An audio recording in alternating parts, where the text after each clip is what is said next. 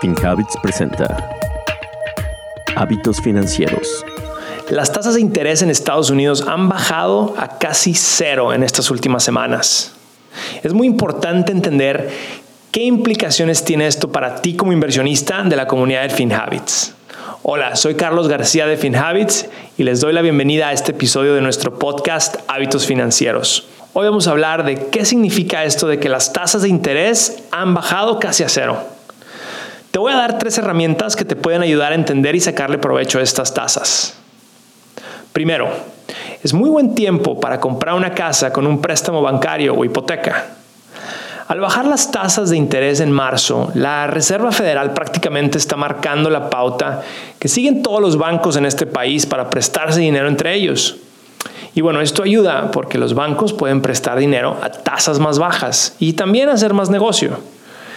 Actualmente las tasas de interés fijas de las hipotecas de 30 años están en 3.5%. Esto quiere decir que tú puedes ahora comprar una casa y puedes ahorrarte miles de dólares cada año por los siguientes 30 años, a comparación de cómo estaban las cosas hace unos meses con las tasas de interés más altas.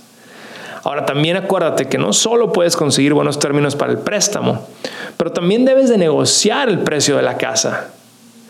Una cosa que es importante entender es que cuando te ofrezcan una tasa de interés baja, tienes que conseguir la tasa fija. No te vayas a ir por la variable, porque recuerda que estas después se tienden a disparar hacia arriba.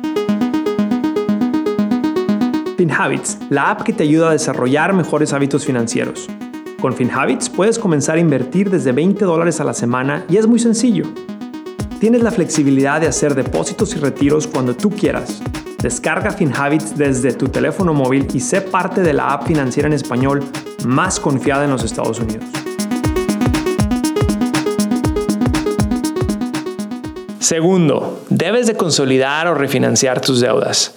Si ya tienes una hipoteca de una propiedad, un préstamo de la universidad o un préstamo de tu carro, este es un buen momento para refinanciar ya que puedes estar ahorrando dinero en los pagos durante la vida del préstamo.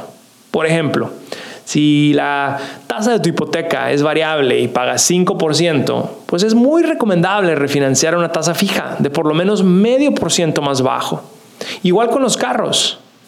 Ahora, he estado leyendo en las noticias que los consumidores con puntajes de crédito más alto son los que han podido refinanciarse. Así es que si tu puntaje no es muy alto, vas a tener que luchar un poquito. Pero los volúmenes de refinanciamiento están en niveles exagerados. Así es que aprovecha estas tasas bajas y trata de refinanciar.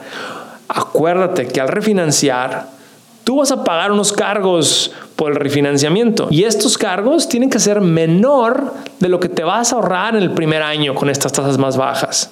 Ojo, acuérdate que al refinanciar tú vas a pagar unos cargos y estos cargos tienen que ser menos de lo que vas a ahorrarte el primer año. Pues si no, pues no hay ahorro. Tercero, las inversiones serán mejores alternativas que los ahorros. Quizá ya te diste cuenta que el banco ya no te paga buen interés por tus ahorros. Igual como el banco te puede prestar a tasas más bajas, pues estos mismos bancos ya no pueden pagar intereses tan altos por tus depósitos. Pero esto de las tasas bajas ayuda a que las empresas puedan pedir prestado con términos más favorables. Y esto estimula la economía. Y esto ayuda a que la bolsa de valores suba. Entonces debes estar invirtiendo tu dinero que no necesitas para emergencias.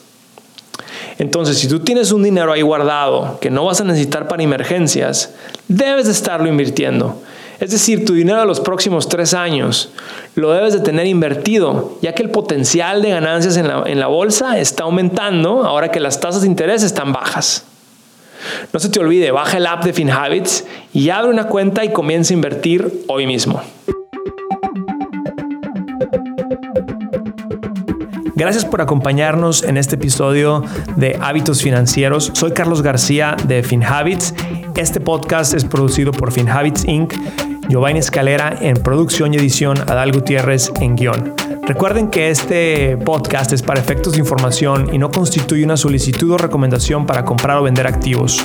Los servicios de asesoría financiera de FinHabits solamente se proporcionan a los clientes a través de la app o el servicio online. El rendimiento de las inversiones no está garantizado y los resultados pasados no son garantía de resultados futuros.